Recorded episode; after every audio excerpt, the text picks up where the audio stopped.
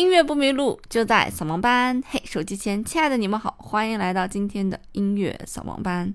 今天想跟大家聊的这个人物呢，太具有戏剧化了。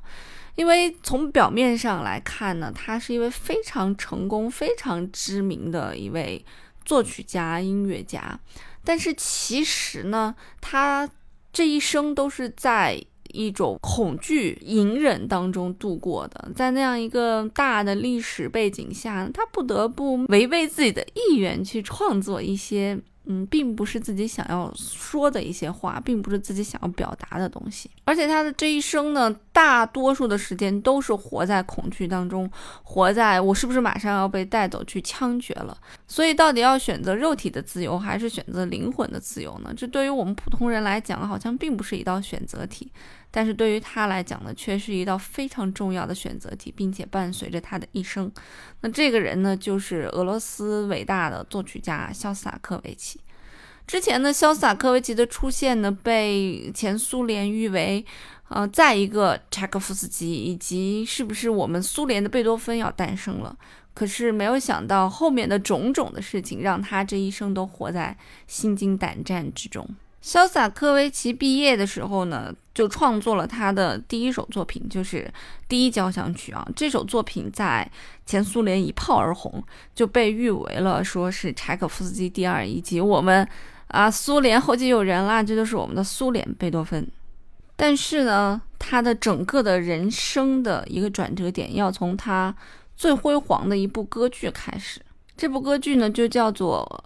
呃，穆森斯克郡的麦克白夫人。那这首作品呢，不单单得到了民众的支持，也得到了政府的支持。官方对他的评论呢，也是非常积极和正面的。那这首作品呢，还被誉为这个无产阶级革命里面的里程碑。这个第一季就是在列宁格勒，也就是现在圣彼得堡首演。那之后的五个月连演了三十六场，之后在莫斯科呢，呃，两个音乐季连演了九十四场。而后呢，欧洲也向他伸开了双臂呀，像斯德哥尔摩啊、布拉格呀、哥本哈根啊、苏黎世啊、伦敦啊，都邀请这个肖斯塔科维奇来上演他的这部歌剧。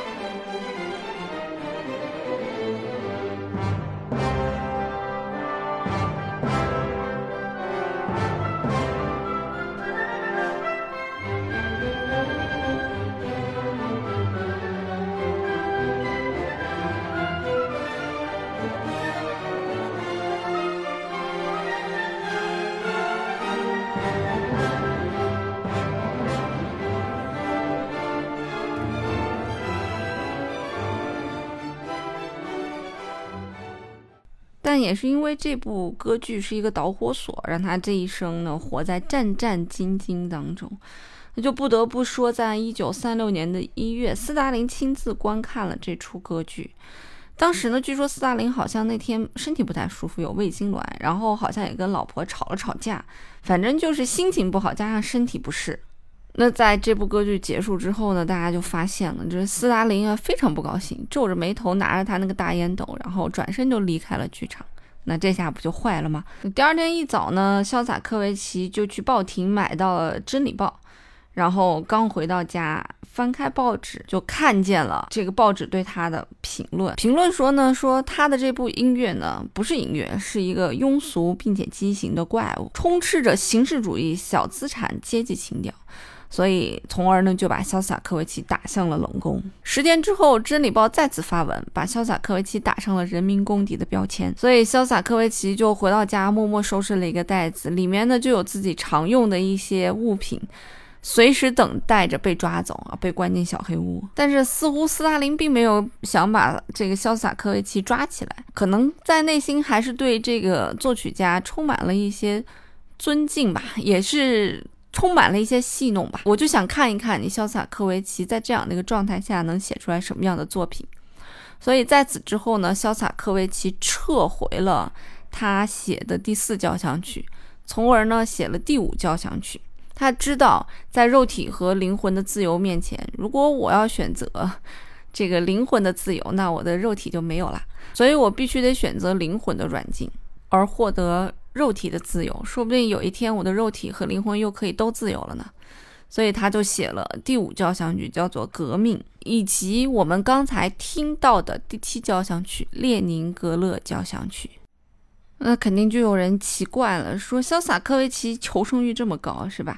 领导想要什么，我立马就把什么样的作品送上去。我为什么还要这一生在胆战心惊当中度过呢？我难道不应该是风生水起吗？因为其实当潇洒科维奇写完这个《革命》和《列宁格勒》之后，他甚至登上了《时代周刊》的封面啊。上次我们也跟大家介绍了列宁格勒交响曲的一个大致情况，他当时是鼓舞了，呃，不仅仅是苏联人民的信心嘛，也鼓舞了全世界人民的信心，成为了反法西斯同盟的一首战歌。就是，所以当时潇洒科维奇戴着头盔，这个消防头盔的那个照片就登上了美国的《时代周刊》上面，也是活着登上这个。